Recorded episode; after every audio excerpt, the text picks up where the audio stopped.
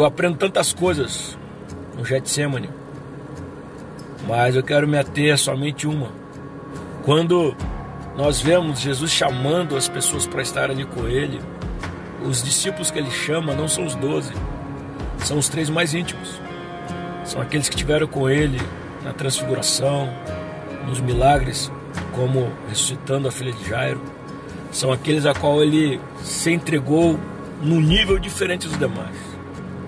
Porém, naquele dia o ambiente físico estava tranquilo. Eles não perceberam que o que estava agitado naquele dia era o ambiente espiritual. E talvez o peso espiritual era tão grande que eles não conseguiram suportar no seu físico. Quando eu percebo eles ali dormindo no jardim, dormindo num lugar precioso, eu percebo que muitas vezes perdemos momentos importantes da nossa trajetória porque nós não conseguimos lidar com o que está acontecendo ao nosso redor, nas esferas que envolvem ao redor. A gente olha e acha que está tudo legal, está tudo normal, está tudo calmo, tudo tranquilo, mas às vezes tem muita coisa por trás.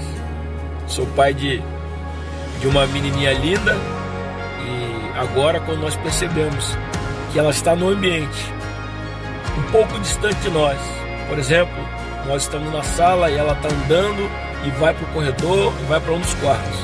Se percebemos um silêncio grande, você sabe que alguma coisa de errado acontecendo. Vai lá dar uma olhada. Pode ser que algo de ruim esteja acontecendo. Quem é pai sabe e pensa: olha, as crianças estão muito quietas, tem alguma coisa acontecendo. Às vezes você está no relacionamento, você está percebendo no esfriamento por parte do seu esposo, da sua esposa, tem um silêncio tomando conta da casa. E às vezes você pode pensar que isso é uma calmaria. Toma cuidado, pode ser que alguma coisa esteja acontecendo por trás. Às vezes você está lidando com alguém no seu relacionamento, seja em amizades, e você está percebendo esse silêncio. Às vezes a pessoa está fechada você acha que está tudo tranquilo acontecendo. Talvez eu esteja pregando para alguém aqui, falando para alguém aqui, liberando essa palavra para alguém aqui, que você não se abre com ninguém, as pessoas olham ao redor e acham é tranquilo ele, é tranquilo ela. Tá tudo certo com ele, tudo certo com ela, e só você sabe como que as coisas estão agitadas aí dentro de você. Eu quero dizer para nós, quero dizer para você, eu quero me incluir no meio de tudo isso, como igreja do Senhor, para que você saiba que o jardim não é um lugar de calmaria. O jardim do Getsemane é um lugar que precede acontecimentos que vão trazer um agito no seu mundo físico. Porque o agito já está acontecendo espiritualmente.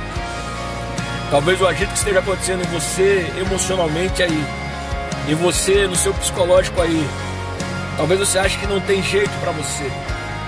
Eu quero dizer que o nosso Jesus, o agito que ele viveu no Getsemane foi para que hoje eu e você tivéssemos paz. Foi para que naquele momento ele tivesse equipado, preparado, para que ele pudesse encarar a cruz, para que você pudéssemos encontrar a vida eterna através dele, encontrar a paz que excede todo entendimento através dele. Então, eu quero que você saiba, tem duas vertentes nessa palavra de hoje, duas vertentes nessa recarga de hoje. Uma delas, tome cuidado onde você dorme. Jonas dormiu no porão de um navio percebemos que a tempestade ao redor jogou ele no mar. Se Deus não tivesse propósito com ele, certamente um grande peixe não pegaria. Sansão dormiu no colo de Dalila, acordou sem tranças, mas drasticamente acordou sem unção. Fisicamente sem tranças, mas espiritualmente já havia perdido a unção. E eu termino dizendo, como falei, eram duas vertentes. Se você está percebendo um agito interior em você e ninguém ao redor percebe isso. Eu quero que você entregue isso para Deus.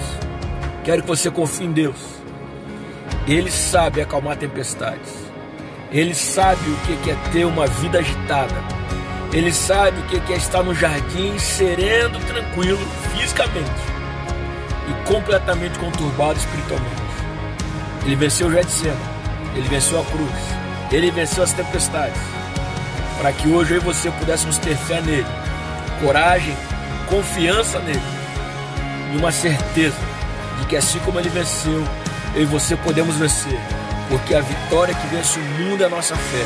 Porque quando ele estava vencendo cada uma dessas coisas e todas as outras, ele não venceu apenas por ele, mas ele venceu para que eu e você pudéssemos experimentar a vitória, alegria, paz e esperança em Deus. Que Deus possa te abençoar e que você possa ser abençoado através dessa palavra, no nome de Jesus.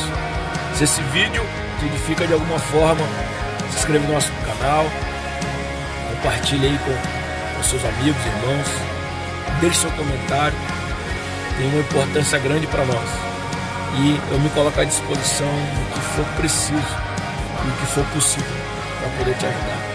Deus abençoe a sua vida fica na paz.